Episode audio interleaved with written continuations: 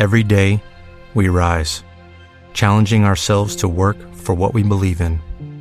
At U.S. Border Patrol, protecting our borders is more than a job, it's a calling. Agents answer the call, working together to keep our country and communities safe. If you are ready for a new mission, join U.S. Border Patrol and go beyond. Learn more at cbp.gov/careers.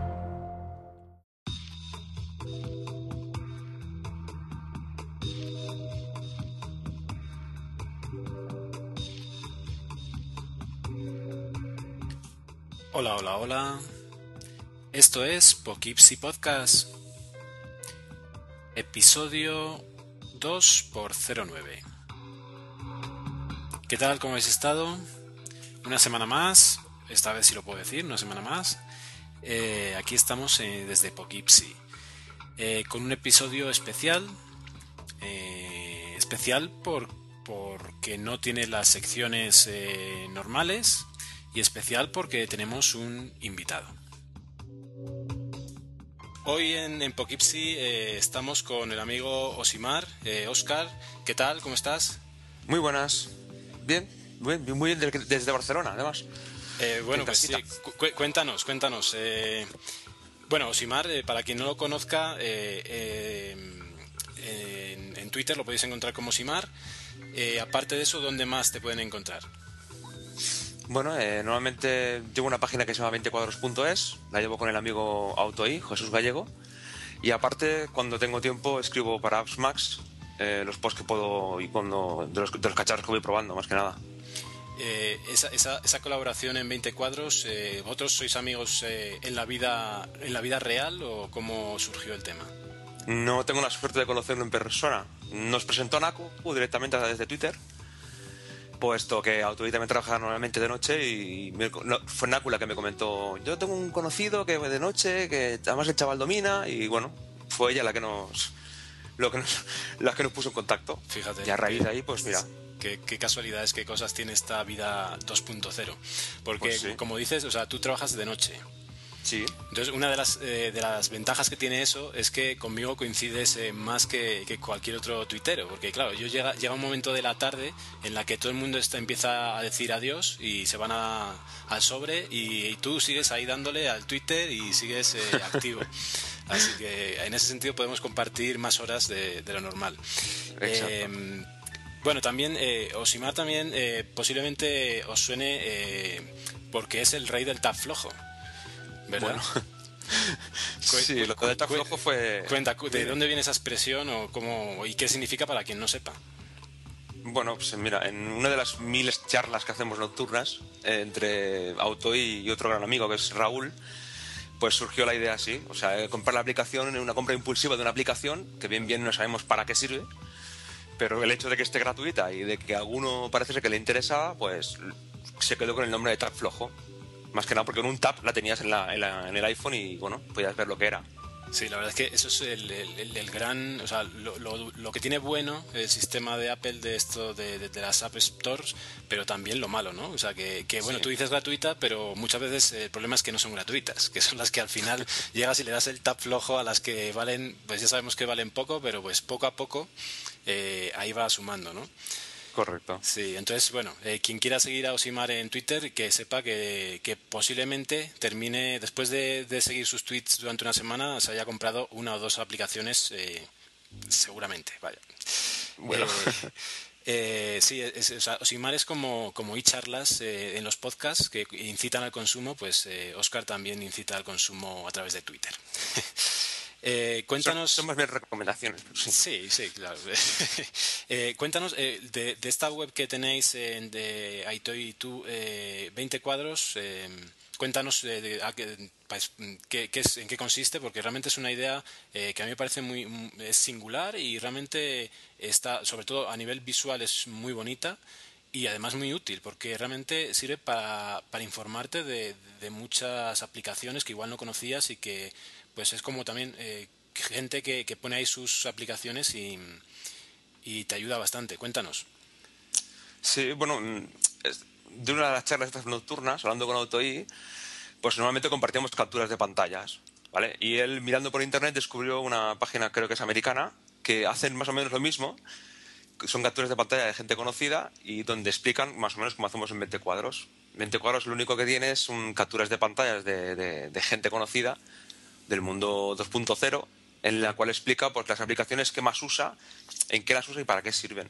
Entonces la idea partió de ahí directamente. O sea, de un poco del chafardeo que tenemos casi todo el mundo, de cuando ves un iPhone al lado tuyo, de ver qué aplicaciones normalmente usa más la persona. Sí.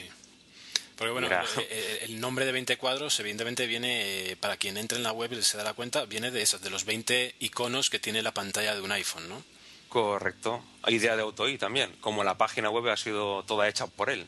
directamente. Realmente es, una página, es muy bonita, está muy bien diseñada y realmente merece la pena echarle un ojo por eso, porque descubres aplicaciones que pues de otra manera igual era imposible. Eh, cuéntanos, bueno, evidentemente Maquero, eh, iPhoneero, eh, cuéntanos, ¿qué, equipos tienes de, la manzana? Madre mía. Bueno, pues un MacBook Pro de 17, que es con el que estoy grabando, un MacBook Air de 13, un MacBook de los negros, que fue con el que empecé. Que es, y es con el que estoy grabando yo, que es el primero que, que, tuve y que tengo. Pues con el que empecé. Y un Mac Mini que le acabo de comprar, un Mac Mini Server, un i7 server es el que has comprado. Sí, sí, sí. ¿Por qué, tenía... ¿por, qué quisiste server? Tenía claro el tema del i7. O sea, los cuatro núcleos lo tenía muy claro. Venía de un Core 2 Duo y sabía de por dónde cojeaba la cosa y un i7 era la idea. ¿Pero eh, el que no es server no hay i7? No, son i5 y además son dos núcleos. Ah, sí, lo que pasa es que, por ejemplo, eh, a nivel gráfico sí que es un poquito inferior el, el server que el, que el normal. Eh, tiene una tarjeta un poquito peor, ¿no?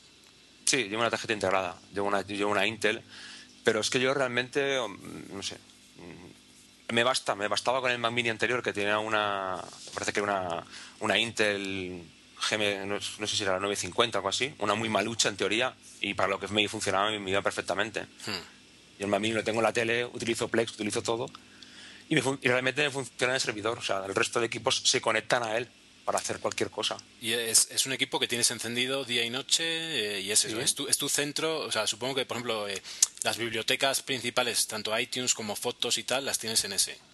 Sí, sí, sí, sí todo está ahí. Sí.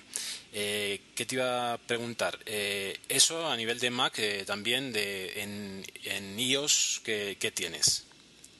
Pues mira, yo tengo un 4S recién compradito, recién estrenado la mujer tiene un 4 y aparte tengo un iPad, un original de 64 gigas. Ah, de 64, de 3G, Wi-Fi. 3G, por, supuesto, por supuesto. Por supuesto, por supuesto. ¿Tú, ¿Tú, sigues pensando que es obligatorio que sea 3G? Yo para mí sí.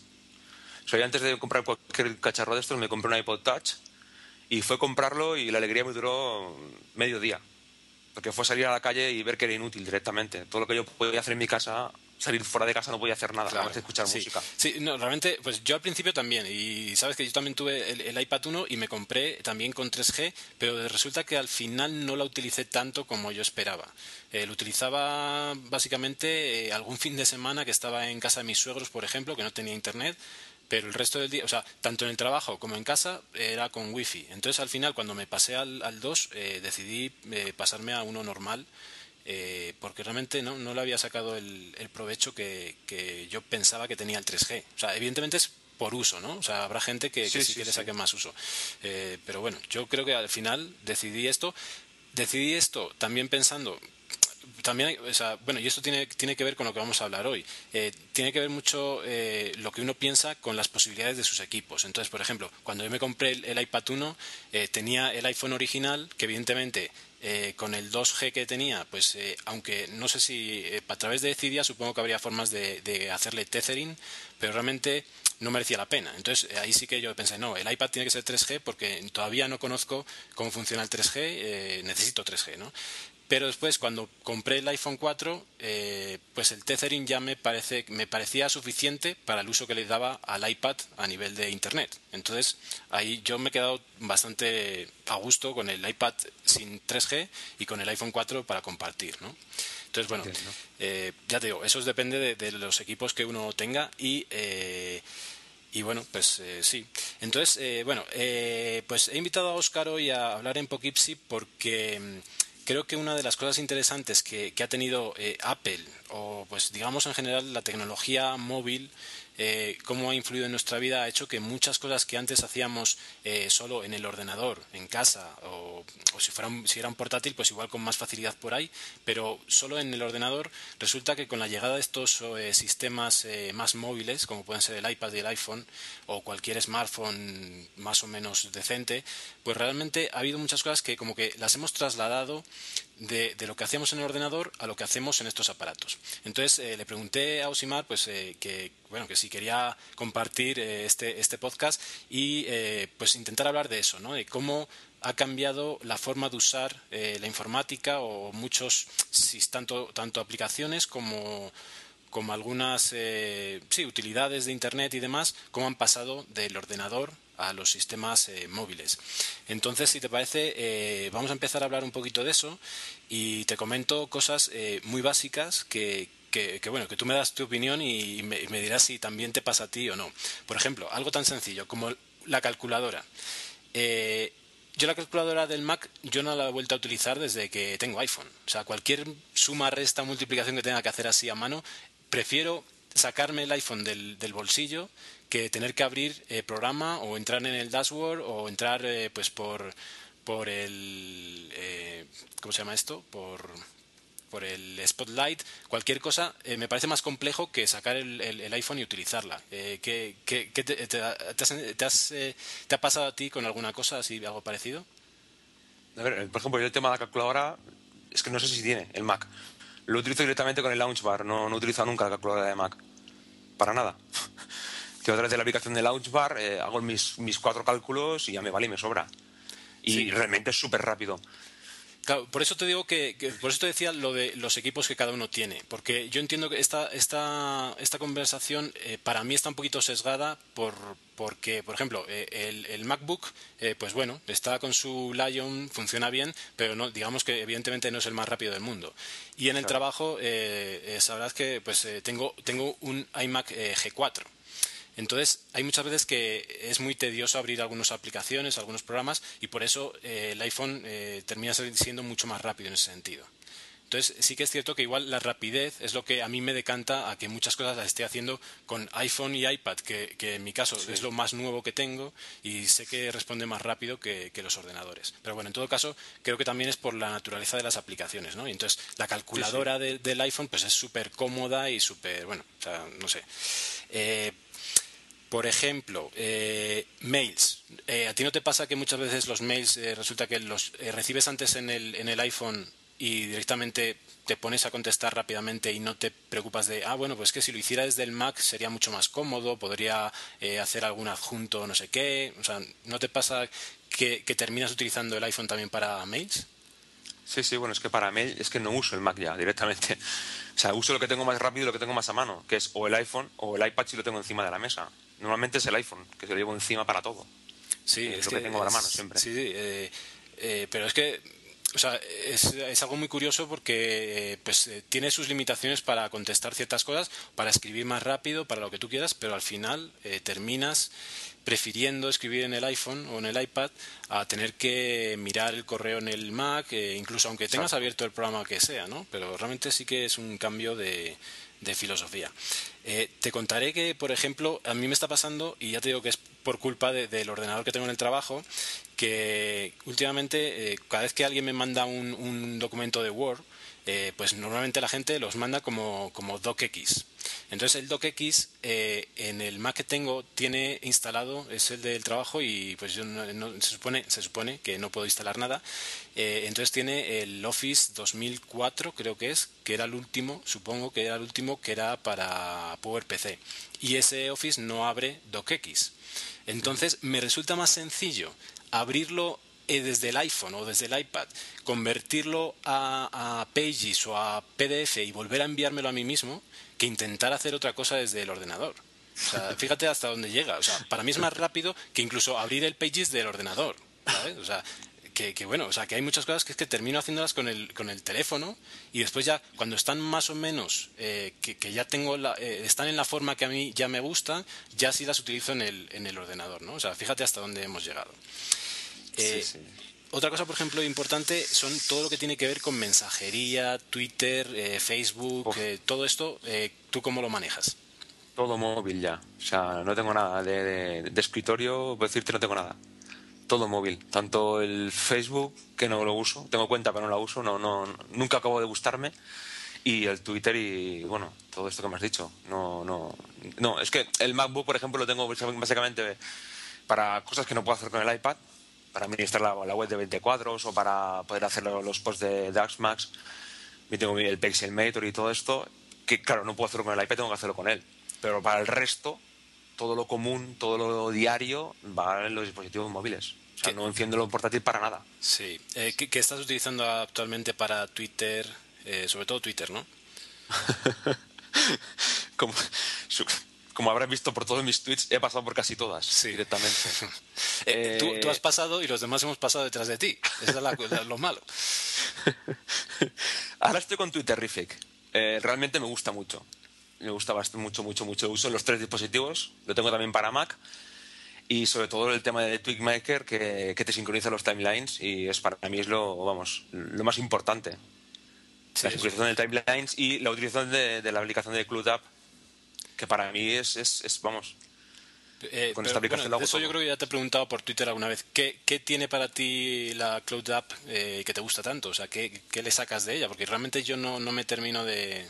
O sea, la, la, utilizo para cuando para adjuntar cosas de Twitter, la puse por defecto para ver, pero realmente yo no le saco ningún partido. A no ser que, pues, el día de mañana sé que van a estar ahí todo lo que eh, subí, todas las fotos que puse o tal, las puedo recuperar, ¿no? En algún momento. Pero aparte de eso, ¿qué, qué otra ventaja eh, tiene para ti? Pues básicamente controlar todo lo que comparto. Porque si no lo controlo por ahí, si mientras que utilizas el, el tweet o el tweet video o utilizas el tweet pic o no sabes, no sabes lo, que, lo que has compartido ni dónde lo tienes directamente. O sea, y realmente no me gusta dejar las cosas por ahí. Entonces, yo por, a través de Cloud App lo controlo. Aparte puedo ver si la gente que lo está viendo, cuánta gente la ha visto y cuánto tiempo lleva sin, sin nadie dar ese enlace y cuando llevan un tiempo los voy eliminando. O sea, no quiero que haya cosas por ahí, por mías, por ahí, subidas en Internet. Sí, eso, eso sí, eso, eso, sí, esa ventaja sí la veo, pero realmente no, pues no, porque después para cosas más, eh, digamos, importantes, si tienes que, por ejemplo, compartir algo eh, algún archivo más grande, eh, ¿lo haces a través de también de Cloud App o, a través de Dropbox o cómo compartes cosas directamente con una persona? Normalmente por Dropbox. Por Dropbox, sí, es lo que pasa, es que a mí al final, eh, pues como casi todo lo tengo en Dropbox, pues realmente es lo más fácil, ¿no? Entonces, eh, por eso, eh, el Clone App, ya te digo, lo tengo en, en, mi caso en, Tweetbot, que es el que estoy utilizando ahora para Twitter, tengo todas las opciones que tiene para compartir, que se pueden ser, que pueden ser a través de Cloud App, a través de ella, pero realmente no, nunca entro en la web ni nunca miro lo que está ahí. Entonces sé que algún día puedo recuperar alguna, sobre todo pues no tanto fotos, sino por ejemplo capturas de alguna de pantalla del iPhone o cosas así, que al final tú las borras del iPhone porque no te interesa, pero el día de mañana sabes que están ahí, o cosas así, ¿no? Pero bueno. Eh, ¿Qué más cosas? Eh, por ejemplo, eh, la forma de.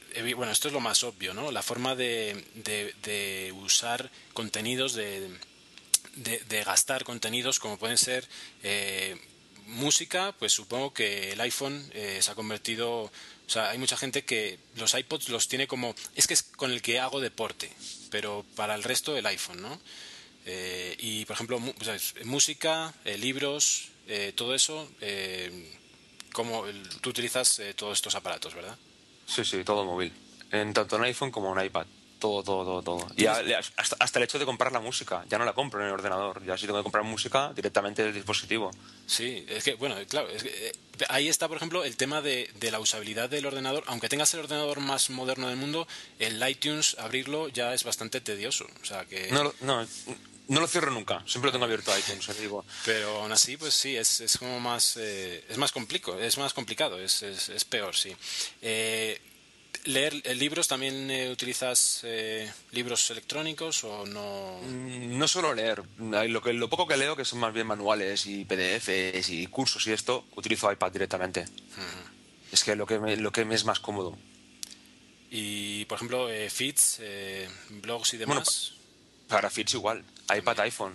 Tiro de Reader y ya está. Estás utilizando Reader en los dos sí sí sí sí muy contento con él Eh, bueno, no sé si escucharías el anterior podcast en el que pues realmente yo he pasado de Reader a, sobre todo a Flipboard porque realmente es, es como pues eso, el efecto revista de ir pasando rápidamente, ver los titulares y realmente después leer el contenido de los, de los posts, eh, leo igual un 1 un 5% de todo lo que tengo suscrito, ¿no? Entonces, bueno, eh, me, me, parece más cómodo ahora lo del Flipboard, Flipboard. Es, es, bien interesante también por todas las suscripciones que puedes hacer desde él sin, sin tener que incluirlas en tu Google Reader, eh, que tiene bastantes cosas que, mirar.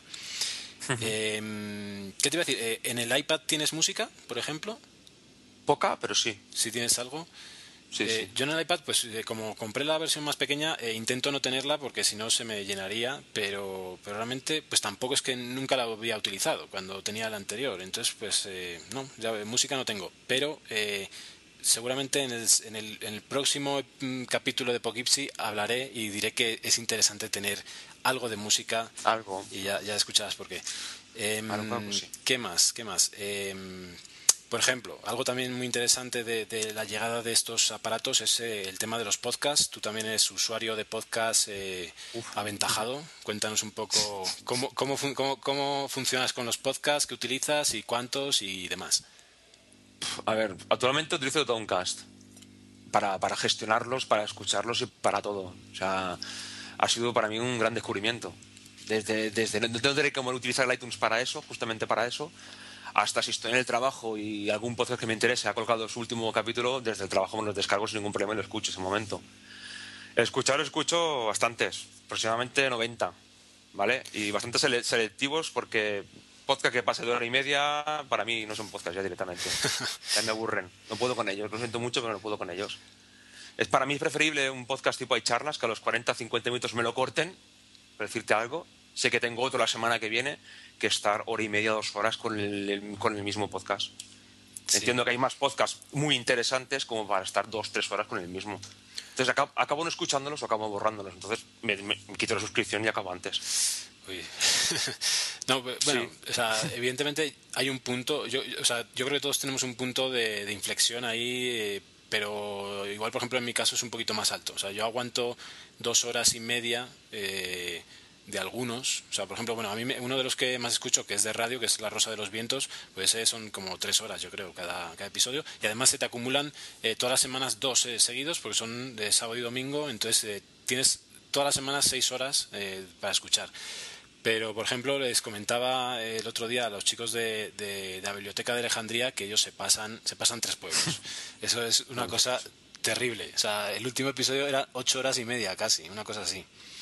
Y claro, eh, lo escuchas a ratos, eh, es, es, tan interesante que, quieres terminar de escucharlo, pero es que eh, te das cuenta que llevas una semana escuchando solo eso y también te da rabia ¿no? decir, joder, acaba de bajarse a tal cosa súper interesante, también quería escucharlo. Entonces, pues con esos podcasts tan largos te toca ir cambiando poco a poco y escucharlos a ratos, porque es que si no es, es imposible. Claro. Sí. Eh, ocho, horas, no son para mí, ya te lo digo directamente. ni ocho, ni tres, ni cuatro. No, pues, pues, o sea, por ejemplo, eh, otros, que Gravina, Gravina 82, que, que suelen durar dos horas y media por ahí, eh, pero a mí se me hace bastante corto. O sea, pues es un podcast que a mí me gusta bastante y, no me molesta esas dos horas y media. y, y, hay otros que se me hacen cortos, por ejemplo. hay algunos de estos que igual son media hora, que yo le echaría sus 50 minutos para, para que fueran más adecuados. Entonces, bueno, ahí para gustos. Pero en, general, entre esos 90, ¿de qué escuchas? ¿De tecnología o más variedad? básicamente todo tecnología. Pero bueno, aún me escucho los, mis podcasts de series, mis podcasts de cine y uh, así poco más. Fuera de esos pequeños ámbitos, poco más. De, serie, de series, por ejemplo, yo estoy huérfano de series. No sé exactamente cuál escuchar. Eh, ¿qué, ¿qué, escuchas tú de podcast de series? Escucho fuera de series y Huesome son los que más me gustan. Ese no lo conozco. Bueno, Aguesome lo hace. No sé los, los de la gente, se lo hace un Mario, eh, lo hace Sune y ostras, te diría más, pero no, uno que se llama El Demo y, Alex no sé qué. Y es de series en principio. Porque yo, eh, pues, em, fuera de series, eh, a mí me gusta y me parece muy bueno de calidad pero eh, hablan tanto de datos técnicos de las series en vez de, de, la, del tema de la serie que realmente a veces no, no le saco el partido que debería. O sea, a mí realmente me importa bastante poco eh, quién es el director de la serie o quién es el guionista. Y ellos son expertos en darte datos de, de quién está casado con el guionista que hizo el segundo episodio, ¿sabes? Entonces, eh, realmente al final eh, muchas veces lo, o sea, lo tengo, estoy suscrito, pero muchas veces eh, tengo uno en reserva para, si, en el caso de que me quedara sin otra cosa que escuchar, escucharlo, pero solo de, de cada uno que sacan, o sea, de cada cuatro o cinco escucho uno porque realmente pues eso o sea hablar de, de, tanta gente tanta gente y no de las tramas de las o sea pues entiendo que también es complicado para no hacer spoilers y demás pero no sé que hablen un poquito más de la trama y que puedas tú decidir si quieres ver eso porque te han hablado un poquito de qué va no entonces en ese uh -huh. sentido eh, al final fuera de series lo tengo ahí como de lado. Y, y, no he encontrado otro que me guste la verdad. O sea no, no he encontrado ningún otro que me guste no, yo estoy escuchando una temporada de las TV Slayers, pero acabé cansándome también. No... Sí, yo también he probado y no, no, no, no va conmigo, no, no me gusta mucho. Me quedé con estos dos, ya te digo. Sí. Y bueno, ¿y, ¿y, qué más temáticas? Pues entre los 90 no puede haber tantos de, de tecnología. Pues de cine así rápido, eh, Lo Todo Pasajero y 00 Podcast. 00 Podcast también escucho... es, sí, es muy buena. Y solo escucho, vamos, cuenta que llegan. Hmm. Y en plan tecnología, pues en Gadget, por ejemplo, eh, Byte Podcast, que este es un podcast de, uno, de, un, de un chico que es mexicano. Hace muchísimo, muchísimo tiempo que lo escucho, porque podcast llevo escuchando, no sé, he perdido ya la, la fecha. Cuando escuchaba, cuando empecé a escucharlos, habían, empecé que habían tres o cuatro, no habían más. Y eso era pues por el 2004 así, cuando sí. empecé a escuchar yo. Y a ver si, ya te digo, y desde entonces, pues los que he ido cogiendo, he cogido muchos, he dejado otros y de muchas temáticas también. Voy probando, yo escucho un podcast nuevo, lo pruebo, escucho un par de capítulos que me gusta, sigo con el que no me gusta, pues lo dejo. O sea, no, no tengo ningún tipo de obligación en seguir con él, o sea que... También, también te gusta mucho el mundo de las motos. Eh, ¿Escuchas algo sí. de motor? Lástimamente escuchaba en Bragg en seco. Me sí, gustaba mucho y ha desaparecido. Sí, sí, eso es una historia extrañísima ahí sí, que nunca se llegó a descifrar del todo cuál fue la pelea o cómo fue el tema. Mm, no eh, sé. Pero sí, realmente fue una pena porque era súper ameno. Realmente a mí sí, me encantaba. Sí, me encantaba. Y además, además era de los, de los larguitos. Sí, los larguitos. sí, pero se hacía súper ameno pues porque era eso, era una charla entre amigos. Eh, Exacto. No sé, o sea, uno se imaginaba estar ahí con ellos con la moto aparcada eh, ahí en un bar de carretera, eh, ahí y la verdad es que sí, es una pena. Eh, y Alberto, pues bueno, sabrás, Alberto está actualmente escribe para Motor Pasión Moto. Sí. Y sí. pues bueno, yo ahí lo sigo con sus, con sus posts, pero es una pena, pues yo entiendo que me, para él solo debe ser muy difícil grabar, porque realmente era, era un podcast de pareja, de, de, de, dos personas y hacerlo uno solo es bastante monótono. Pues los que grabamos solo ya sabemos que es monótono, pero igual esa, esa, ese, ese tema todavía más. Eh, sí. pues, pues a este respecto yo te recomiendo uno que es de radio, eh, que se llama eh, Sun and Bikes, eh, que en radio es, eh, se llama Gestiona Radio, la, la, radio. No sé si hay en, en Cataluña llegará o bueno, yo sé que el programa es de, de Madrid, pero no sé exactamente por dónde se, se distribuirá. pero el podcast, pues lo puedes buscar, Sun and Bikes en inglés. Uh -huh. y, y, realmente es interesante es interesante, eh, es gente pues preparada, muchos de ellos, algunos de los que hablan son son gente que, que escribe en columnas en revistas de motos, de las, de las típicas, ¿no? de, pues de solo moto y la moto y motociclismo. Y entonces saben un montón de mecánica y de todo. Y bueno, realmente es, es bien interesante también. Y es, es vale, pues ya tiene ese nivel ya más profesional, ¿no? Pero pues eh, pero está muy bien, muy, muy entretenido también para, para algo de motos, porque realmente hay poquito. Sí, que hay poco, sí. Sí, yo, yo en su día eh, se me ocurrió que podría hacer uno de, de, motos, pero pues no tengo tanta experiencia como para, o sea, por ejemplo, lo que pasaba con, con estos de, de Braga Seco, que los dos son uh -huh. moteros que han tenido un montón de motos. Yo he tenido solo una, entonces tampoco tengo la experiencia para contar tanto, ¿no? Entonces, claro. pues no, me eché para atrás, pero realmente sí, se echa de menos un, un podcast de ese estilo.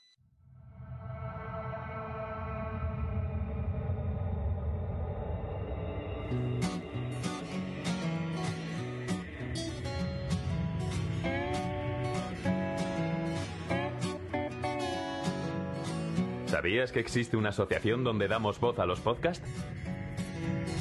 La Asociación Podcast nace con el propósito de aunar intereses relacionados con el podcasting, ofreciendo formación, soporte y una mesa de debate sobre el podcasting, no solo en España, sino también en toda Hispanoamérica. Entre nuestros proyectos destacan nuestro libro colaborativo, la organización de diferentes eventos relacionados con el podcasting como las jornadas de podcasting, los premios de la Asociación Podcast y Radio Podcastellano.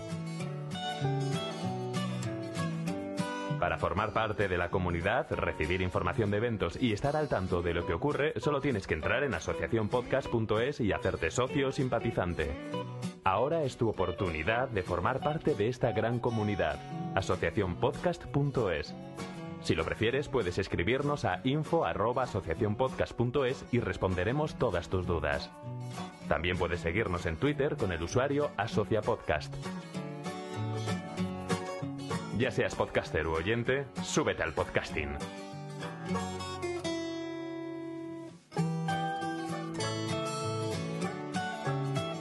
Gracias, de nada. Súbete al podcasting.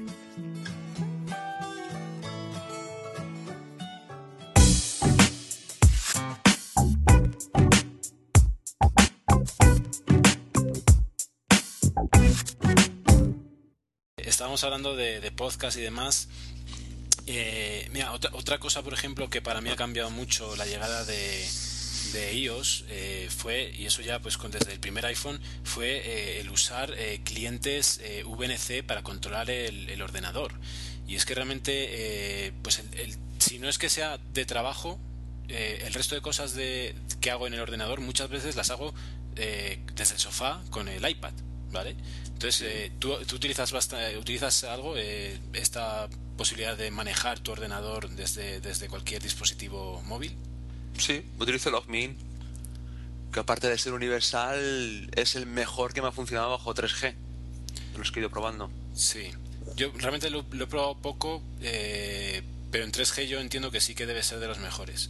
Eh, yo, utilizo eh, eh teleport y realmente y realmente pues estoy muy contento con él era de, estos que son caritos pero bueno igual que los min pero realmente en local yo creo que, que le gana en usabilidad. Realmente es, es, una maravilla cómo funciona, tanto si lo pones como si fuera eh, táctil la pantalla o si lo pones como si fuera un ratón en el que tú tengas que mover el ratón. Cualquiera de las dos opciones es, muy buena. Y realmente es un cambio radical. O sea, yo es que la mayor parte del tiempo estoy en el sofá tumbado y desde ahí eh, utilizando el ordenador para controlar descargas, para lo que tenga que hacer desde el ordenador. Sí, em, más cosas. Eh, ¿qué, otras cosas se te ocurren que, que haya cambiado eh, con la llegada de, estos aparatos?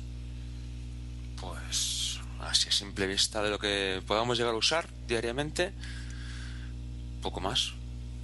Poco más, poco más, poco más. Por ejemplo, eh, One Password, que eso es el rey, como siempre digo, y poco más.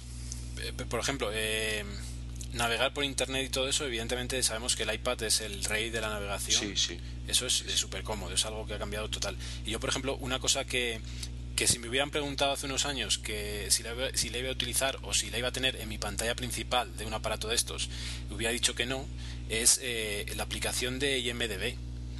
Eh, la aplicación de IMDB yo lo utilizo un montón o sea, estoy ahí en el sofá con, con, mi mujer y, oye, y este actor, no sé qué tal, y ella, a ella sobre, más, que, más que yo es ella la que lo utiliza. Pero se pasa mirando las fotos de los actores y de las actrices, de las películas, no sé qué, un montón. es súper útil y pues, eso sí, o sea, estamos viendo cualquier serie, cualquier película y echándonos un vistazo a, quien, a, la, a la gente y es súper interesante. Va muy bien esa aplicación. Sí. Está muy bien. Eh, ¿Eres, ¿Eres jugón o no eres muy jugón? No, la verdad es que no. Tengo una Xbox, pero juego lo justo. Juega más el crío que yo, las cosas como son. Bueno, pero ya si ya tienes si tienes consola, eh, pues bueno, algo algo sí, eh, igual no ahora, igual un poquito antes, eh, hace unos años o cómo. No, no, nunca nunca ha sido, ¿eh? Nunca ha sido muy jugón. El único juego que me gusta es el típico juego de motos, el típico juego de MotoGP, sí. que me los he ido comprando todos y sí que los juego y cuando tengo un rato puedo, pero no salgo de ahí. No he probado otra, he probado otras cosas y no me llaman. O sea, juego eso porque es lo que me gusta, y ya está. ¿Y en, y en, en iPhone o iPad eh, juegas bastante o no? No, tampoco. Voy comprando los jueguecitos así, los, los, que salen o los que ponen gratis, por decirte algo. Pero que los compro, pero ahí se quedan, ¿eh? no, eso, el peque, el peque sí que lo coge cada tarde el iPad y se pega su rato jugando hmm. con los juegos estos típicos que, gratis por hora, por tiempo limitado. normalmente salen de noche y desde el trabajo se los voy comprando. Hmm. Voy descargando. O sea que... ¿Qué edad tiene? Yo, yo jugarlo. Siete años. Sí, pero sí, o sea, yo tengo un sobrino de esa edad y realmente es una cosa, eh, bueno, o sea, es una obsesión, o sea, es entrar, o sea, me ve entrar y en vez de saludarme me pide el iPhone o el iPad, ¿sabes? Eh, tanto es así que le compró, que su padre le compró un, iPod y también está ahí con el iPod que, que no para. Es, es, tremendo de los juegos y los niños. Pues realmente yo, yo no soy jugón, realmente no, nunca, nunca he sido jugón ni de ordenador ni de nada pero en el iPhone pues sí que me gusta tener unos cuantos así pues para pasar el rato, ¿no? Eh, lo que dices tú, los de carrera son los que más me gustan. Eh, uno de los que, eh, que me encantó fue el GT Racing. El GT Racing me pareció uno de los mejores de coches que, he visto. Y en el, en el iPad, tenía la versión de iPad y realmente fue de los mejores. Y ahora estoy con el Real Racing 2, que pues no me parece tan bueno, pero con esto de poder verlo en la televisión a través del Apple TV es una maravilla fue, leerte a ti y comprármelo yo. Sí, o sea, es que es, que es increíble y ahora eh, estoy a ver, estoy deseando que venga mi sobrino para probarlo. Le tengo que actualizar el iPod y, para probarlo con tres pantallas a la vez, ¿no? O sea, para, probarlo desde, o sea, en mi caso sería el iPad, que es iPad 2, me permitiría hacer el, mirroring en, la pantalla, en el, en el televisor, y después conectarlo el iPhone y su iPod y estar jugando tres a la vez y estoy deseando probarlo porque es que es una, una cosa impresionante. Sí, sí, sí.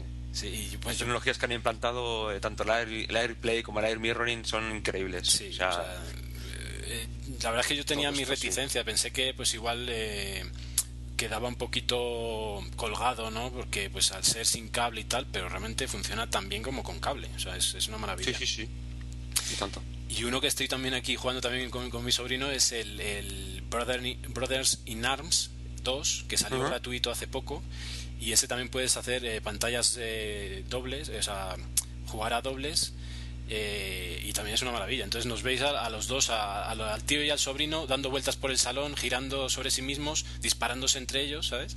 Y es, bueno, o sea, una gozada. Y aparte de eso, pues los más normalitos. Eh, realmente, yo creo que en este caso, eh, los, eh, tanto el iPhone como el iPad, los juegos complicados no terminan de enganchar. O sea, tienen que ser más, más sencillos, ¿no?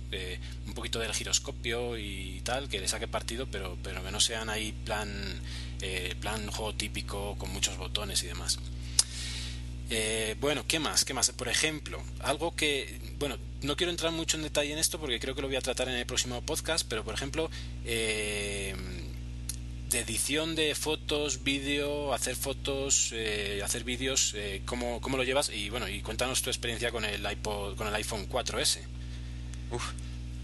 El iPhone 4S, bueno, lo compré el mismo día que salió, con la cola pertinente, y fue sacarlo de la caja y disfrutarlo, realmente. O sea, le di el trato que le doy normalmente al teléfono y perfecto. Estaba muy contento porque la duración de la batería había mejorado mucho con respecto al anterior pero chico, fue a actualizar la 501 y ha sido todo, todo problemas. Sí, joder. Sí. No, no, me aguanta la noche el teléfono. O sea, normalmente yo lo cargaba porque lo uso muchísimo, cada 24 horas. Cada vez que me acostaba lo ponía a cargar. Y este 4S es que no me aguanta la noche. Muchas veces llego a casa sin teléfono. Vaya, y eso que se supone que da la actualización para arreglar los problemas. Por eso, por eso corrí, corrí a actualizarlo porque yo dije, digo, bueno, si ya va bien con la 5, por la 501 tiene que ser el no da más. Pues nada, cagada la hemos al revés. Bueno, esperemos. yo creo que va a salir, se supone que en estas semanas eh, saldrá la 502 a ver si se soluciona todo eso. Claro, esperemos, esperemos, al menos, al menos en mi caso. y bueno, y a nivel, o sea, tú tenías eh, el iPhone 4. Sí, yo lo vendí y pasé por Android una temporada y he vuelto a, iOS. Y bueno, yo creo que después eh, hablamos un poquito de eso, pero respecto al iPhone 4, ¿sí merece la pena el cambio? Bajo mi punto de vista, sí. Que, se, nota, mucho, mucho, mucho. En, la, en, lo rápido que va el teléfono se, se nota. Eh, se, nota hasta se nota, por decirte algo, hasta en la cobertura. O sea, yo en zonas donde no tenía cobertura, incluso no podía llamar por teléfono. Con esto tengo cobertura y puedo llamar por teléfono. Que para mí es un, vamos, ya es un gran paso. pero en tu caso, ¿el iPhone 4 fue de, también lo compraste nada más que salió? bueno, a mí el iPhone 4 me lo regaló Apple por problemas con el 3G. Sí, sí, sí. Y me tuve que esperar cerca de dos meses a que me mandaran el iPhone porque aún no había salido. Pero entonces, me lo Entonces, suponemos que sería de los primeros que igual sí que tenían ese defecto de, antena de, la famosa la antena Gates eh, será porque realmente yo por ejemplo yo no tengo problemas de, cobertura en ningún momento eh, ni siquiera fuera de Bogotá que como comprenderás aquí realmente eh, fuera de Bogotá debería ser problemático porque tampoco es que haya tanta cobertura pero no realmente yo no y yo sí que lo compré hace poco lo compré en mayo entonces sí que es alguna versión, o sea, algo le cambiaron al teléfono después de tantos problemas, aunque no se note por fuera, pero algo le cambiaron para mejorarlo, ¿no? Entonces, eh, igual era por eso por lo que cambia tanto la, cosa de la cobertura, en tu caso. Ya te digo, mm, en cobertura yo creo que, por ejemplo, no ganaría mucho, no sé. No, han hecho un cambio en las antenas y se nota bastante, ¿eh? Sobre todo el tema de la cobertura, te digo. O sea, lugares donde no tenías, o tenías una barrita de cobertura, pues tienes tres o cuatro. O lugares donde se cortaban las llamadas, no se cortan las llamadas. O sea, han hecho, han hecho, para mí, han hecho un buen trabajo en, el tema de las antenas. Y sobre lo de, sobre la cámara, ¿qué, nos puedes decir? Mm, ¿Mejoras te refieres? Sí. A ver, es más rápida. Realmente es más rápida a la hora de, abrirla o de, o de moverla directamente. Y a la hora de hacer fotos. O sea, si antes tenías una pequeña demora desde que haces la foto hasta que él te la guarda, te la almacena, este no. Es automático. ¿Puedes hacer eh, ráfagas incluso así en plan foto tras foto? Eh, pues no he llegado a probarlo de las ráfagas. Ahí te engañaría. Pero básicamente, o sea, debe ser, o sea, sí, bueno, o sea, un poquito más rápido, porque bueno, yo realmente en ese sentido tampoco me puedo quejar, no, no lo veo excesivamente lento el iPhone 4, entonces, bueno, pero sí, eso por ejemplo sería bien interesante, la rapidez, porque de hecho, eh, a, ti la fotografía te gusta? ¿También eres fotógrafo de cámara o, o no? Eh, sí, bueno, compré no hace mucho la reflex y estoy dándole al tema. Tiene reflex porque precisamente eh, lo que te comentaba es que eh, muchos decidimos comprar reflex por la rapidez de las fotos. O sea, evidentemente no se puede comprar ninguna compacta eh, mientras que la enciende, sale el zoom y demás, y se ha pasado la foto. Entonces la reflex, esa es la ventaja que tiene. Y, más allá de la calidad de la foto, que ahora nos comentarás, es la rapidez de poder tomarla cuando hay que tomarla. Yo creo que es bien importante eso. Sí, tanto. Y, en respecto a calidad, si ves también diferencias, ¿se nota? Eh, pues no lo he notado mucho, la verdad. Respecto a calidad, no. He notado respecto a mejoras. El enfoque, el, bloqueo del enfoque, eh, no sé, el balance de blancos para mí es mucho mejor. Y, pero en, en vídeos sí dicen que el vídeo sí se nota más la calidad. Se nota, se nota. Consume más, por supuesto, son más grandes, pero se nota. Sí, es un problema. Es un problema para. O sea, eh, realmente un iPhone 4S de 16 GB se queda corto simplemente por el uso de la cámara. Ya no tienes que empezar a pensar en si vas a meter más eh, música o no. Es que se te va a quedar corto en cuanto hagas tres vídeos. sí, eso es. Yo, me, cogí, me cogí grande ya, ya que estaba grande. Ah, bueno, bueno. Eh, y hablando de fotos. Eh, bueno, lo que te preguntaba al principio, eh, ¿haces eh, edición en, los aparatos iOS o, esperas a llegar a, la... Espero llegar a casa, espero llegar a casa.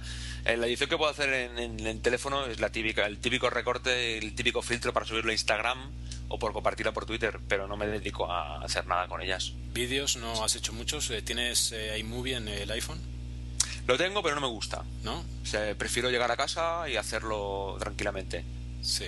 Yo ahí sí, a mí me encanta, me encanta. Me echo de menos pues que no tenga más variedad, pero realmente me encanta poder editar eh, en el momento, ¿no? Eh, y, otra cosa sobre las fotos. Mm, también, por ejemplo, eh, una de las cosas que Apple ha hecho ha sido siempre intentar llegar al público digamos familiar al público casero o sea esa, esa los ordenadores para casa no entonces en, eso también tiene mucho que ver por ejemplo el Apple TV o por ejemplo eh, software como iPhoto para poder hacer una edición muy sencilla de las fotos, eh, una ordenación sencilla, eh, todo eso ha hecho que por ejemplo en mi caso mi familia mm, cada vez que hay un evento, cualquier cumpleaños o cualquier fiesta o tal, eh, al, al, día siguiente pues yo me pongo a hacer mi vídeo con las mejores fotos, con música, y es la forma en que vemos fotos. Entonces resulta que cuando empezó todo esto de las cámaras digitales, pues mucha gente se quejaba de que, ya, pero es que las fotos al final no las ves, haces tantas que no las ves y no sé qué, y era mejor en papel, y ahora no se miran las fotos. ¿Tú crees que eso es real o realmente tú te utiliza, o sea, ¿ves fotos ahora? ¿Ves, eh, ¿ves fotos? Sí. sí, parte de razón hay en eso, ¿eh? Que me has dicho.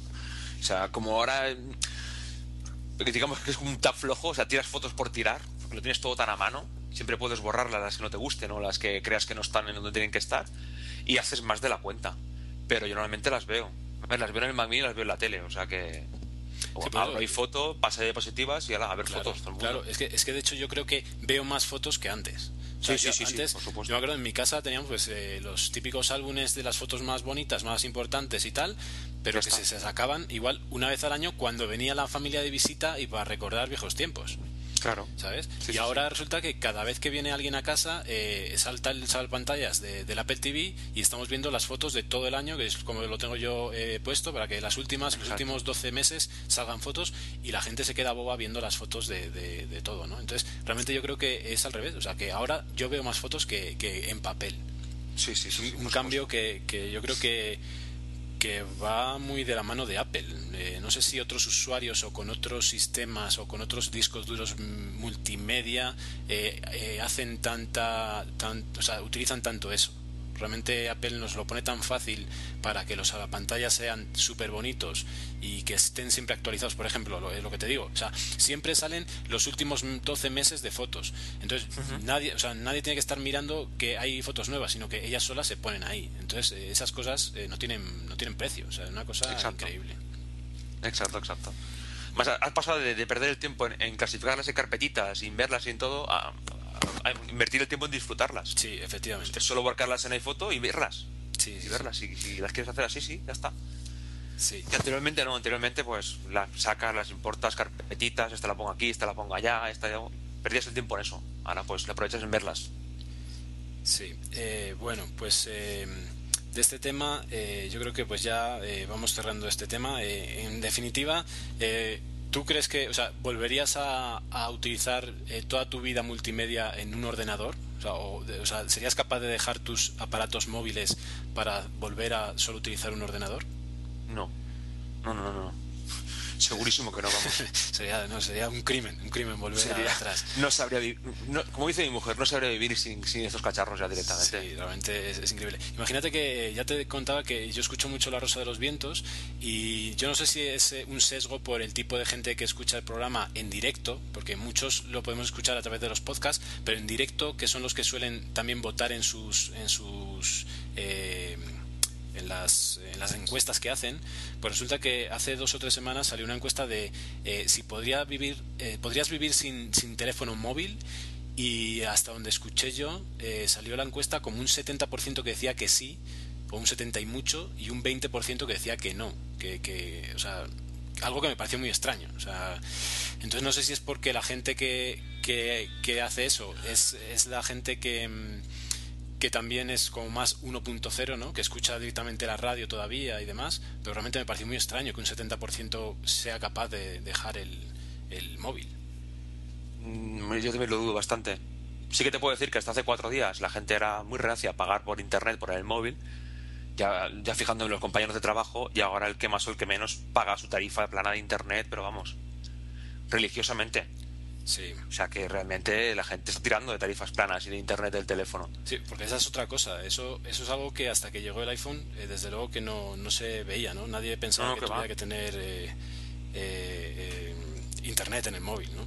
Exacto, exacto, exacto. O sea, ha llegado un mundo de facilidades con esto que yo creo que la gente no, no. Yo hay, gente que no usa lo que tiene, lo que tiene en las manos. O sea, porque yo tengo compañeros de trabajo que lo dejo en el móvil y yo qué sé, tiene 500 megas y acaba el mes y ha, consumido 50 megas. Yo tengo un, yo tengo un giga y yo llevo casi los 5 gigas cada mes. Por eso te digo que... Y esta gente va creciendo en sí y cada vez va gastando más y se le acaban las tarifas y o sea que es, es, un pez que se muere de la cola. El consumo muy abusivo de esto. y la gente lo está, lo, está tomando por la mano. No es. Por eso digo que, que la gente diga que sí puede vivir sin eso. Sí, es, extraño. Es, difícil, es difícil. Bueno, eh, eh, hablando de otras cosas ya. Eh, bueno, junto a, lo que nos has contado del iPhone 4S y las fotografías y demás, eh, bueno, el otro día hablando por Twitter me dijiste que Siri no, no lo utilizas mucho. Eh, y realmente es una pena porque para mí es una de las cosas que me harían comprar el, iPhone 4S, a pesar de no estar en español todavía, ¿no? Cuéntanos, ¿qué, has probado? ¿Qué has probado de Siri? Dejé de usarlo porque no nos entendíamos, básicamente. que fue lo que dije por Twitter. O sea, yo, yo inglés nada ni leer, bueno, leer sí me defiendo algo, pero ni, ni hablar ni escribir. Y probé las típicas tres frases y nada, me decía que no me entendía y digo, bueno, sí, digo, pues fuera. Aparte, empecé con los problemas de la batería y digo, bueno, digo, a ver si es que esto se queda por ahí haciendo lo que quiera, digo, pues fuera Siri, hasta luego. Y, lo, tengo apagado, o sea que no lo entonces, Tú, o sea, Siri se puede activar o desactivar. Y, sí, sí, sí. Y cuando, cuando lo desactivas, eh, ¿funciona el reconocimiento de voz normal que tiene ahora mismo el iPhone 4 o cualquier otro iPhone? pues no lo he llegado a probar. Porque es una pregunta, o sea, esta tarde me estaba preguntando yo, eh, por ejemplo, eh, estando Siri, eh, aunque sea para lo más básico, por ejemplo, para decirle que llame a tal persona, lo tienes que hacer en inglés ahora mismo. O sea, no hay forma de las cosas básicas que te las entiendan los idiomas que ya por defecto sí que estaban antes. Eso sí que me parece extraño. Entonces, claro, como se puede desactivar, sería interesante saber si desactivado funciona el reconocimiento de voz normal. Pues te lo podría mirar. Además, no sé cómo se utiliza el reconocimiento de voz normal. no, igual, o sea, marcando el botón de home eh, un ratito, dejándolo marcado, o cuando estás em, con los auriculares también dejando marca, eh, el botón apretado. funciona, funciona, funciona. sale la pantalla azul. Sale la pantalla azul, claro. el, el, el, el del Siri era con tres toques, al menos el mío funcionaba así, era tres taps, tres toques de botón y salía Siri y estés aguantando el botón. Sí. O sea, funciona, ah, funciona. Vale, perfecto. Sí, porque claro, eso es un problema para cosas muy básicas. Y realmente, ya te digo, a mí sí que me, llama súper la atención de lo de Siri, porque además yo utilizo mucho el, lo de manos libres, de poder marcar sobre todo, llamar a mi mujer eh, sin tener que sacar el teléfono y demás, y, realmente me, apetece mucho probarlo. Eh, pero por ejemplo para cosas muy básicas pues que funcione en español como hasta ahora que además funciona muy bien pues debería también mantenerse no esa parte Esperemos, a ver. Sí. ¿no? Dijeron para el 2012, a ver, un poquito a más. Ver, a ver, a ver. Eh, cuéntame otra cosa. Estabas hablando de que entre el iPhone 4 y el 4S tuviste una temporada un Android. Eh, ¿Qué Android y qué, qué, opinas o qué, qué te pareció la plataforma? Pues me cogí el más barato que pude, porque como tenía claro que iba a estar de paso directamente, y preguntando por ti, pues me recomendaron un modelo en concreto, uno que yo pudiera liberar y utilizar mi tarifa plana, por supuesto. Y me cogí un Android de prepago de Yoigo, que me costó 79 euros, un Huawei, el U87650, y he estado un mes probándolo, he estado un mes jugando con él. Y a ver, mm, ¿será porque el teléfono es de baja calidad o es de gama baja, por decirte algo? El teléfono no tengo queja porque realmente funcionaba muy bien y yo sigo viendo Android demasiado verde. O sea, sigo viendo que le faltan cosas. ¿Eso qué, qué, sistema tenía? El 235. La Gingerbread 235. Lleva la última, antes de la 4, claro. Y a mí, por ejemplo, o sea, el segundo día que empecé a utilizarlo se me ocurrió hacer una captura de pantalla y no supe cómo hacerla. Se me ocurrió por preguntar por Twitter y me dijeron que, bueno, que, casi, casi... Seguramente habría que instalar una aplicación para hacer eso. no, no, ni eso, ni eso. Había que rutear el teléfono. No. ¿Vale? Sí, sí, o sea, y tuve que hacer todo eso porque ya lo hice yo. Esto lo pruebo yo como me llamo Oscar. A rutear algo haga falta. Y lo hice. Y lo tengo. Pero que, bueno, que no sé, o gestos como el swipe que se utiliza mucho en, en, iOS, desplazar cosas no funcionaban, no sé. Quizás de una persona que vive en un teléfono típico de teclado y se pasa eso, es, es bueno, es la maravilla, es la panacea. Sí. Pero de aquí para allá, yo lo vi demasiado verde. O sea, yo iba loco, iba loco por recuperar eh, el iPhone. Yo no sé si allí en España se, se, habrá mucha publicidad sobre Android en la televisión, por ejemplo, pero aquí resulta que los publicitan, eh, pues lo de Samsung Galaxy y todos estos, los publicitan eh, hablando de la cantidad de, de aplicaciones gratuitas que tienes eh, para descargar. O sea, como intentando ir en contra del iPhone, diciendo que el iPhone hay que pagar todo y, que en Android es todo gratuito, ¿sabes? Entonces, la gente que no sepa, pues igual se lo cree, además, ¿sabes? Entonces, es una cosa bien curiosa, no sé si ahí pasa. Bueno, a ver, realmente en Android o sea, es bien sencillo instalar una aplicación que es un market, un, una store alternativa y ahí tienes todas las aplicaciones pirateadas directamente, sin hacer nada al teléfono. Eso es lo que más me sorprendió. no hay que hacerle nada al teléfono. Pero incluso, incluso las. O sea, por ejemplo, o sea, algo muy sencillo. El Angry Birds famoso es un juego de una compañía que la compañía te lo cobra si es tanto si es un iPhone como si es en el Mac ahora o en cualquier otro sistema te lo va a cobrar. ¿Por qué en Android no? Porque se ha pirateado, pero de forma oficial no pueden, o sea, es una aplicación que es de pago en todas las plataformas. Exacto. Claro. Sí, sí, sí. Entonces, pues, puedes instalar este este mm, market alternativo ¿Vale? Entonces las aplicaciones de pago, ahí te las descargas ya pirateadas. Claro, claro o sea, es como Cydia. Craqueadas. Claro, es como Cydia, pero como no hay que hacer el jailbreak porque el teléfono es muy abierto, pues el Cydia o como se llame, pues eh, se instala fácilmente, ¿no? Exacto. O sea, primero te bajas esa aplicación y esa aplicación es la que te piratea todo. No, no es que no piratea, se instala como que instala el WhatsApp, por decirte algo, ¿vale? Y aparece un iconito allí.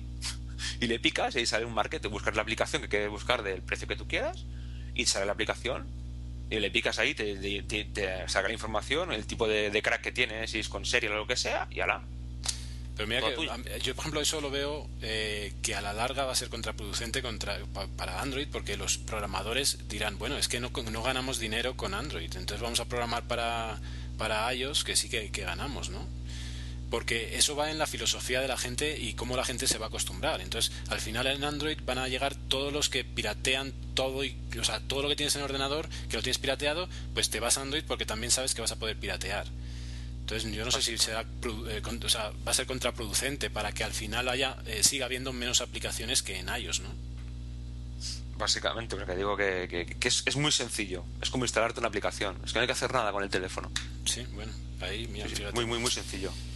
Eh, por ejemplo, a nivel de, cámara y demás, bueno, ya estás diciendo que era un teléfono barato, pero bueno, ¿algún parecido con la realidad del iPhone o nada? No, no, no, no, En cámara era una cámara de 3,2, pero era muy lenta, muy mala, y las fotos realmente no, no, no, no merecían ni la pena. Y el vídeo ni te explico. O sea, es que el teléfono era un teléfono de gama baja. Yo no me, quería, no me quería gastar dinero en un teléfono de paso. Y tenía el gusanillo de querer probar Android. ¿Vale? Y realmente en el teléfono yo no tenía ningún problema con el teléfono. Lo que sí que veía que le faltaban cosas que yo estaba acostumbradas a utilizar de iPhone el capturar pantalla yo lo uso, vamos, no sé cuántas veces lo uso a cabo del día. Y el simple hecho de que yo ahí no pudiera hacer una captura de pantalla, digo, ¿cómo puede ser esto?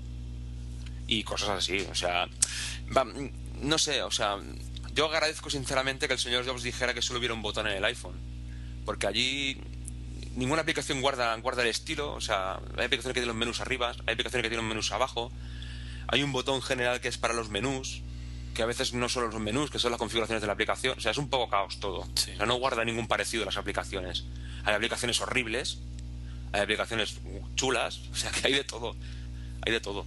Sí, realmente. Sí, la verdad es que, o sea, para mí es como el Windows de, los teléfonos, ¿no? O sea, es, Bueno, es, es, otra cosa. Le empiezas a meter aplicaciones y el teléfono cada vez va más lento, cada vez va más lento, cada vez va más lento.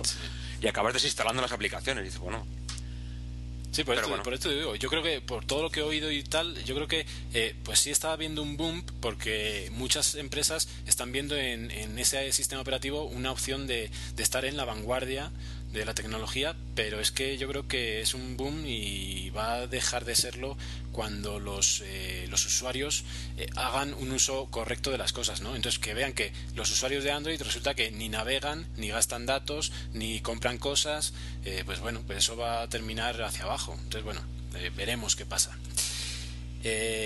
hablando ya de, por último, de otras cositas, uno de tus últimos juguetes creo que ha sido el NAS que has comprado, ¿verdad? Un Synology, sí señor. Cuéntanos, cuéntanos.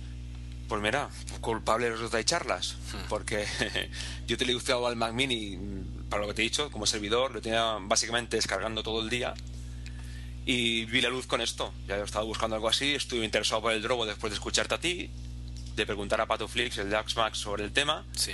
y a mí se me iba de las manos el Drobo directamente. Y escuchando un poco el tema de, de iCharlas, de iCharlas sobre los NAS, pues me empezó a interesar por el tema y vi que, bueno, que directamente el NAS a mí me costó 175 euros y tenía discos duros por casa. Ah. Y, bueno, y he visto la luz con eso. O sea, es una de las mejores compras que he hecho este año, sin duda alguna. Pero, por ejemplo, en tu, caso que tienes el Mac Mini siempre encendido, ¿realmente eh, qué ventajas te aporta tener un NAS? Pues mira, él lo descarga todo. Y todo lo que tengo ahí descargado, películas, series, música, todo lo que da la gana, lo escucho de cualquier parte, incluso de Apple TV, lo que tengo hackeado con la TV Flash y sin ningún tipo de problema, reproduce las películas que me está descargando él. Pero, ¿cómo se gestiona esa descarga? ¿Cómo, qué, tienes que decir tú para, o sea, por ejemplo, eh, una película en concreto, pues evidentemente tiene que ser algo manual eh, para hacerlo de forma manual, ¿no? ¿Tú qué le dices? ¿Qué, cómo es eh, el, el, sistema? No, es el, el NAS tú lo gestionas a través de, desde el navegador, es vía web. Y él tiene una aplicación, se llama Download Station, de esto entras allí y es un gestor para que nos entendamos un poco, tipo JWloader. Sí. Es tú ahí, le tiras los enlaces y él va gestionando los enlaces sin ningún tipo de problema. A mí, la gran idea de él es los torrents, por ejemplo. O sea, el hecho, mm, yo normalmente descargo por torrents privados donde se penaliza mucho el tipo de. la historia del ratio. ¿Vale? O sea, compartir más que descargar. Sí. Con este tipo de sistemas no te preocupas, porque tú descargas y él sigue, siempre está compartiendo. O sea, no tienes que cerrarlo para nada. Él va compartiendo, va compartiendo, va compartiendo y tú vas subiendo ratio. Y el tema de las descargas directas, pues le pasa exactamente lo mismo. Arrastras como en JWloader, pero en vez de arrastrarlo a la ventana de JWloader, le arrastras a la ventana del, download station del, del, NAS y a descargar. Y, está descargando allí. Bueno, pero, volvemos a, lo que te decía. O sea, si tú tienes el Mac Mini encendido todo el día, realmente eh, eso lo podías haber eh, hecho con el Mac Mini. Sí, lo hacía con el Mac Mini hasta, hasta entonces. Sí, sí, sí. ¿Y, pero, ¿Y ahora apagas el Mac Mini o también sigue encendido? Eh, lo dejo encendido. bueno, bueno. Porque muero iTunes. O sea, quieras o no quieras, mueres a iTunes. Mm, aunque ahora con el Super iOS 5 no necesites cable, pero tienes que morir a iTunes. Yo normalmente lo enchufo cada noche y cada noche hace su copia de seguridad y lo hace todo mientras yo duermo. O sea, no me preocupo de nada. Y yo tengo abierto iTunes siempre, tengo abierto iPhotos siempre y tengo las aplicaciones que tengo siempre abiertas. O sea, las tengo siempre continuamente funcionando. Sí. Y ahí está. O sea, lo tengo ahí de cabezón y todo cualquier ordenador portátil que se conecta a él, pues accede a la biblioteca de iTunes, accede a la biblioteca de iPhoto. O sea, me hace la función que me está haciendo el otro.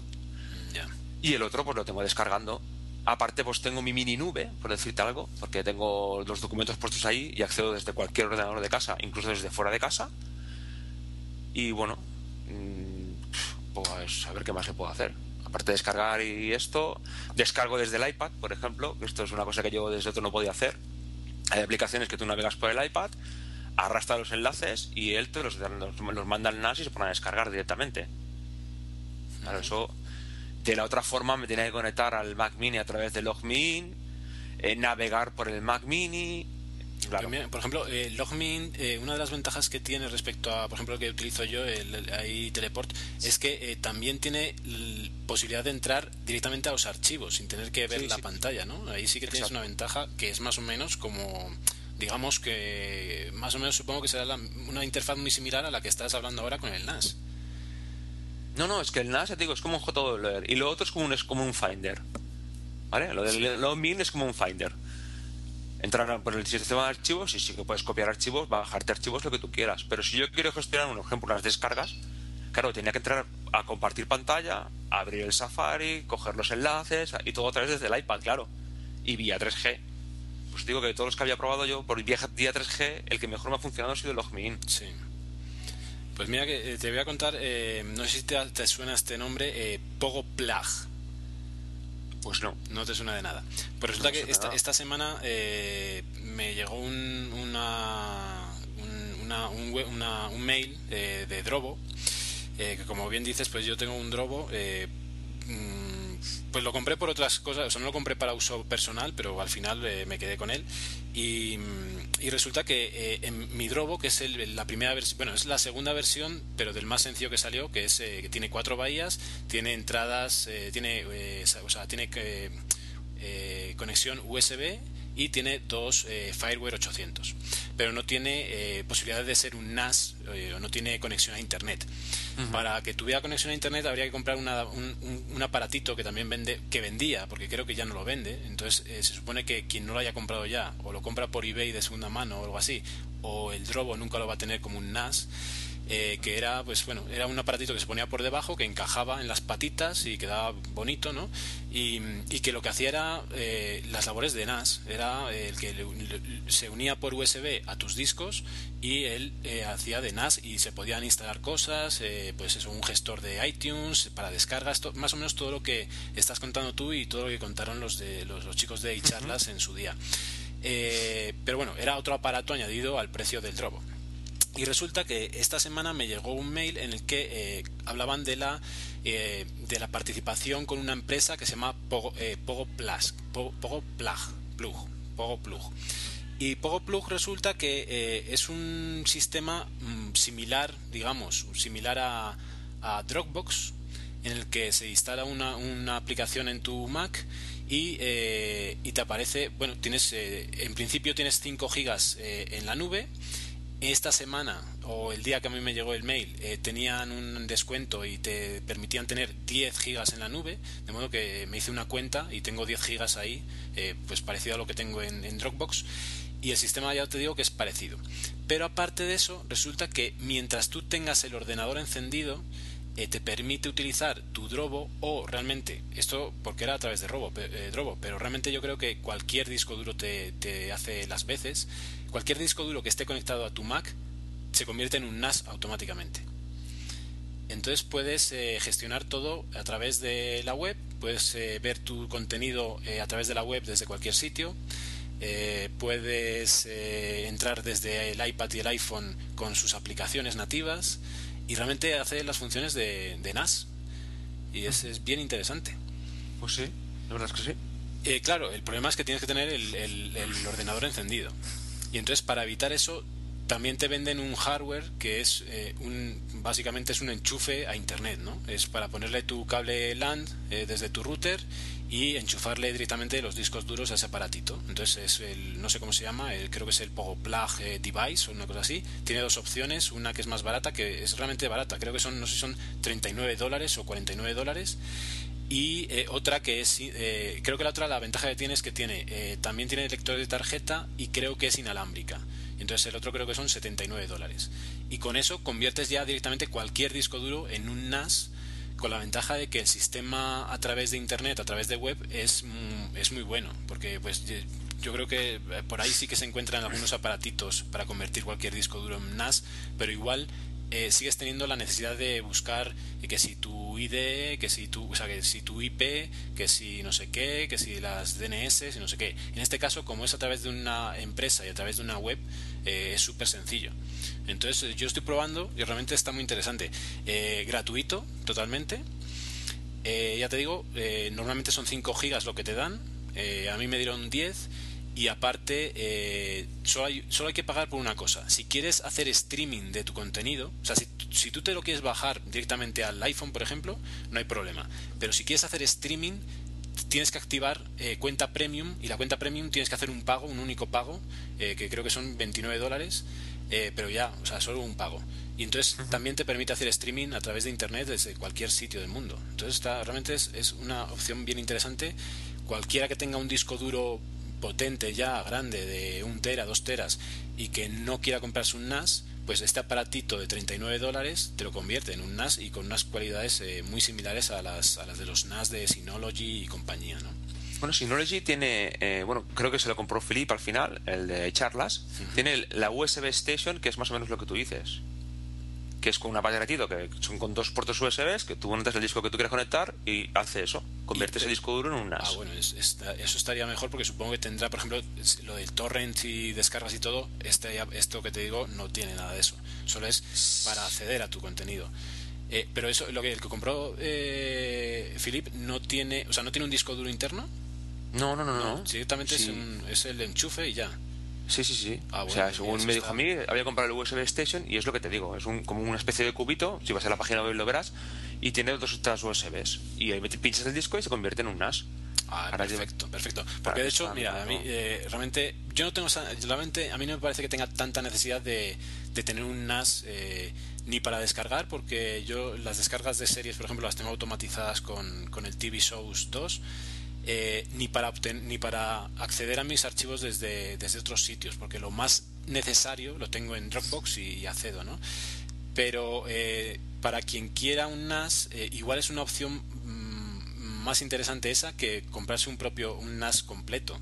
Porque, por ejemplo, en mi caso, eh, a mí me interesa mucho más la seguridad de los discos duros. Y ya sabes que el Drobo lo que tiene es que eh, hace espejo, pero además tiene más capacidad por la forma en que lo hace, eh, no es la mitad de lo que le metas, ¿no? O sea, si tú le pones en un NAS normal, si tú le pones un disco, dos discos duros de un tera, al final vas a tener un solo un tera. En mi caso, eh, con dos discos de un tera, eh, tendrías, eh, bueno, con dos discos no, pero a partir de tres discos, si me tiras, por ejemplo, tres discos de un tera, en vez de tener un tera y medio, tienes casi dos teras de, capacidad. Y, la seguridad en este sentido, yo creo que Drobo sí que sigue siendo una de las referencias, ¿no? A nivel de, la usabilidad de se estropea un disco y solo en caliente puedes sacarlo y meter el nuevo y él solo hace todo el trabajo de, volver a, duplicar la información. Entonces, sí que me parece interesante, aparte de lo que te cuento del Pogo Plug, por ejemplo, esto de la USB Station, sí que podría yo en algún momento eh, eh, que me interesara juntar las dos cosas, ¿no? Lo bueno del Drobo y lo bueno de Synology. Ahí está, es bien interesante, sí. Sí, sí, no, eso es, otra opción, la verdad. Yo con el, con el NAS estoy muy contento. O sea, muy contento. Aparte es un servidor de LNA y cualquier cacharro que tú le conectes que soporte de LNA es capaz de reproducir lo que tienes ahí dentro. Eh, ¿Qué tal funciona? Eh, ¿Tú has utilizado eso, el DLNA? Sí. ¿Qué tal funciona? Perfecto. Perfecto. Yo es que la tele del comedor tengo un Western Digital. ¿Vale? Y yo las series, como ya las descargo, pues ya las veo todo a través de ahí, directamente. Si veo por a través del Mac Mini, utilizo Plex, que me lo gestiona todo, pero si veo películas, las veo a través del Western Digital. Y ya no, no, no conecto al Mac Mini, conecto directamente al NAS, por DLNA. Entonces entro, entro allí, me sacan las carpetas y a reproducir. Y al, desde el Apple TV, que lo tengo en el dormitorio, accedo al NAS sin ningún tipo de problema a través, a través de un disco duro de red eh, La interfaz de todo esto de DLNA eh, es en plan eh, automático como el AirPlay o hay que hacer números y cuentas para poder conectarte. Como no, te entiendo. porque tienes que buscar que si está conectado tal cosa, que buscar la IP o, es algo. No, no, no, no, no, sale el nombre del aparato y ya. Exacto. ¿Sí? Tú, tú activas DLNA en el dispositivo, en el NAS, y cuando tú arrancas, el, por ejemplo, el Western Digital o la tele, eh, te vas a la, parte de dispositivos y te aparece, en este caso pone Disk Station. Y tú entras allí y salen tres carpetas: audio, vídeo y fotos. Y tú eliges. Y todo lo que tengas tú en las carpetas de tu NAS metidas en esas te aparecerán a través del DLNA a reproducir sin ningún problema. Bueno, entonces, bueno, entonces está... Yo, eh, es que yo, yo tengo la, idea de que el DLNA es como muy tedioso. o sea, lo comparo con el Bluetooth. O sea, como en plan tener que hacer demasiadas cosas para llegar a la conexión, ¿no? Pero bueno. No, no, no, no, no, no, para nada. Para nada. Yo, mira, por ejemplo, yo en el Mac Mini grabo, eh, grabo con el ATV, con el, con el ETV. Y claro, ese tipo de formato que graba, yo no podía reproducir en el Western Digital. ¿Vale? Entonces, la misma casa de los mismos fabricantes de ATV eh, tienen uno que se llama Aconet, que es un servidor de LNA que te permite ver esas grabaciones a través de cualquier dispositivo que soporte DLNA, como el tipo Payback, ¿vale? Y bueno, es que no hay que hacer nada, activar ese servidor y te vas a otro dispositivo y aparece allí. A mí me aparece el Disk Station y me aparece el Aconet, como, como un ordenador. Y entro allí y reproduzco todo lo que tenga que reproducir sin ningún problema. No, no, perfecto. Eh, eh, hablando, hablando de otra cosa, eh, ahora que has comentado lo de las descargas y los torrents, has dicho que utilizas servidores privados de torrent. Sí. pues a mí solo me suena el de Monoid, ¿no? ¿Cómo funciona eso? Yo realmente nunca, nunca he estado en ese tema. Normalmente, normalmente funcionan por invitación. Te de invitar a alguien alguien que además tenga un ratio amplio, que tenga unas buenas descargas, y entonces a esa persona se le dan pues, un número de invitaciones. Y esa persona invita a la persona que él quiera. Y a ver, a mí me invitaron a dos. Uno que se llama Broken Stones, que es todo de software para Mac, y el típico de, bueno, que supongo que conoce a todo el mundo, que se llama HD City, que es para películas y series. Y, funciona, eh, consigues eh, mejores descargas, eh, más rápido. O sea, ¿qué ventajas tiene respecto a cualquier otro que sea libre? Pues básicamente las descargas, la velocidad en descargando. Sí, o sea, ¿se nota mucho la diferencia de velocidad? Se, nota, se nota, se nota. Mm. Yo menos, no, yo menos lo noto, sobre todo en HD City, que son muchas películas en alta definición y son MKVs, bajan como un tiro. Bajan muy bien. Bueno, casi, casi. si hay muchos, muchas semillas, bajan al nivel de una descarga directa. Va muy bien. La verdad es que sí. Lo que pasa es que difícil es entrar ahí en ese tracker, en ese servidor. ¿Vale? Tiene que tener invitaciones y yo, por ejemplo, yo tengo un radio, un ratio amplio y aún no tengo invitaciones. Ya, o sea, que las invitaciones te las van dando según cómo tú te vas comportando dentro de la comunidad. Exacto, exacto. Conforme tú te vas descargando y cuánto compartes. Ah, está bien interesante eso. Y hay un ratio. Eh, bueno, ya para terminar, eh, otra de las cosas eh, que, arrastrado por ti me metí fue lo de ser beta tester. Entonces resulta que te comento que estoy realmente hasta las narices ya de tanto correo de, de beta tester, de sobre todo alguna aplicación eh, concretamente de la que de, de Downcast que realmente se pasa o sea está muy bien que el hombre esté trabajando continuamente en el programa pero es que eh, todos los días recibo como igual eh, cinco actualizaciones. Exacto o sea, pues yo estoy un poquito cansado y yo creo que estoy intentando estoy intentando no actualizar para ver si sale ya la, la aplicación en la que yo estoy ahora mismo de beta y puedo actualizar a la aplicación desde la App Store sin que me borre todo el contenido porque cuando ahora mismo si borrara si, si instalara desde la App Store eh, no me abre porque no es compatible con, lo, con la base de datos, supongo. Entonces me toca eh, eh, borrarla, instalarla de cero. Entonces estoy intentando que no me haga eso y pasarme a la oficial y dejar de ser beta tester. Porque además, pues realmente yo creo que no estoy ayudando mucho. En los primeros días sí que le daba mis opiniones y demás, pero realmente pues no tengo tiempo para ponerme a testear todo lo que todo lo nuevo. Entonces, cuéntanos ¿Cómo haces tú el beta testeo eh, y cómo, cómo vas con eso? Leo bastante al día. O sea, voy actualizando y voy probando las, las, mejoras que ponen. También te digo que no instalo todas las que recibo. Y a lo mejor es que no me da tiempo. Realmente que es de noche cuando él actualiza, que es cuando yo estoy en pleno auge, a lo mejor saca tres o cuatro la misma noche. Eso es cierto. Y si alguna que pruebas, tú te pones en contacto con él explicándole el problema, bueno, te atiende al momento la persona. Sí. Y la, la actualiza volando. E incluso hay saltos de versiones internas que son que a lo mejor que pruebas que prueba él contigo que luego no las pone como beta tester esas versiones. A mí me ha pasado más de una vez. Y a ver, a mí me gusta. Me gusta porque esta, precisamente esta aplicación, lo que tú le vas diciendo, los problemas que le encuentras, las mejoras que le va diciendo, la persona las va agregando. O sea, realmente trabaja esa persona. Pero beta tester, bueno, más he dicho, más, oído más de una vez, de aplicaciones. Yo de de sistemas operativos no quiero saber nada de beta tester. yo, creo que eh, con este con esta actualización de tanto de Lion como de iOS 5 yo he quedado también escarmentado porque más que por los sistemas por lo de iCloud. iCloud eh, haber sido haber probado iCloud eh, en beta no fue la mejor idea que tuve, la verdad. Pero bueno. bueno, pues no sé, ¿qué más querrás yo, supongo cuando, yo supongo que cuando saca la última versión de Downcast que ahora están probando la sincronización a través de iCloud. Cuando tú tengas sincronizado todo con iCloud, podrás dejar de utilizar las beta y utilizar la original. Sin ningún tipo de problema, porque volverás a descargarte la, información y ya está. Sí, sí, sí, ahí sí, sí, seguramente sí. Eh, de hecho, lo que pasa es que, por ejemplo, a mí no me convence, eh, yo no sé si, si, si, no sé si eras tú el que comentabas que tenías, en el iPad tenías, eh, por ejemplo, podcasts que eran de vídeo sí, y en el iPhone los de sonido.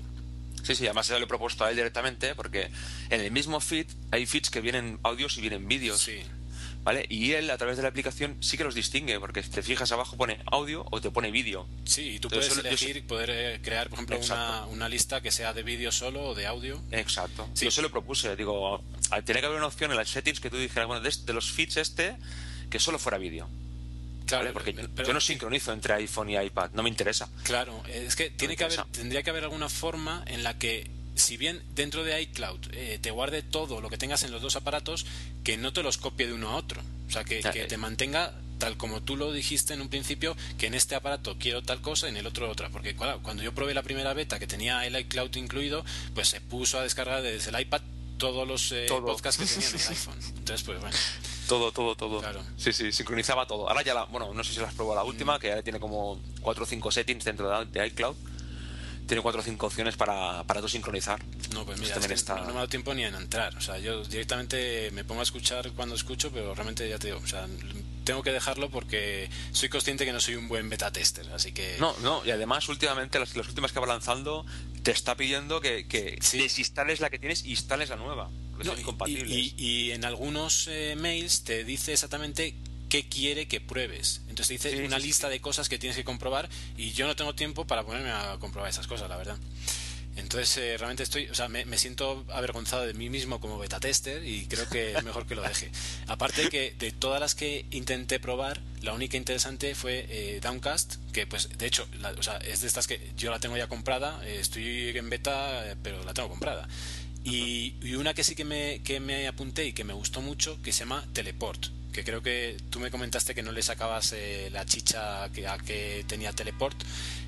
Teleport, para el que no lo conozca, lo que te hace es, una forma muy sencilla de subir cosas a, Dropbox. O sea, con un solo gesto del dedo hacia arriba, te sube lo que tú quieras. Por ejemplo, te llega un mail con un, con un adjunto que quieres guardar en Dropbox. Le dices abrir con Teleport. Se abre con Teleport y en Teleport en un milisegundo lo tienes subiendo a Dropbox.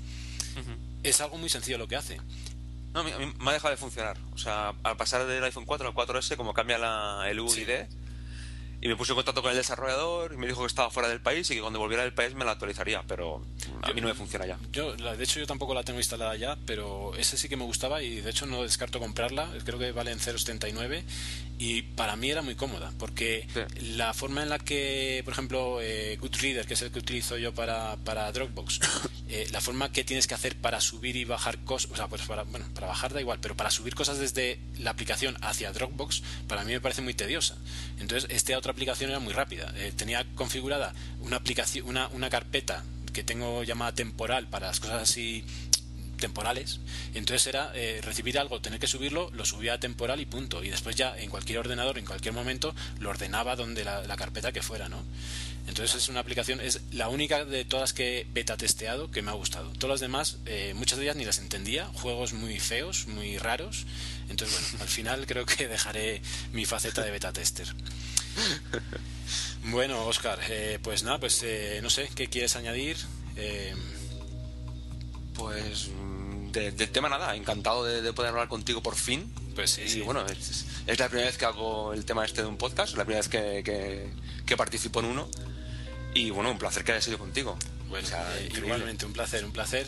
Eh, estás invitado cuando quieras. Eh, cuando, cuando, tengas algo que contar, invitado estás para, para contarlo aquí. muchas gracias por, por, estar, por pasar, bueno, ya, como trabajas de noche no estás pasando sueño, pero bueno, aún así, pues hay un, ya hemos estado, yo creo que llevamos como dos horitas aquí dándole. entonces, bueno, pues muchas gracias por tu tiempo. Y yo no sé si al final el, podcast va a quedar de más de hora y media, pero espero que lo escuches, que lo escuches ya solo por escucharte a ti. A ver, yo los tuyos los escucho a todos. Ah, bueno, bueno. Me lo recomendó, me lo recomendó mal el TJ, porque compartimos muchos temas de podcast, y me dijo, escúchate este, acaba de salir, y verás cómo te gusta. Y efectivamente, desde, desde el primero estoy veado, escuchando sí, poquito. ha sido una, una piedra angular en el seguimiento de, de Poughkeepsie porque pues eh, sobre todo en la primera temporada fue duro y él eh, me empezó a escribir, a animarme y realmente le agradezco mucho el apoyo. Eh, bueno, pues nada, pues lo dicho, muchas gracias. ahora mismo me pongo a editar y, en, un, en un ratico estará esto disponible para, para todos los oyentes. Así que un saludo y nos vemos allá donde estéis. Un saludo.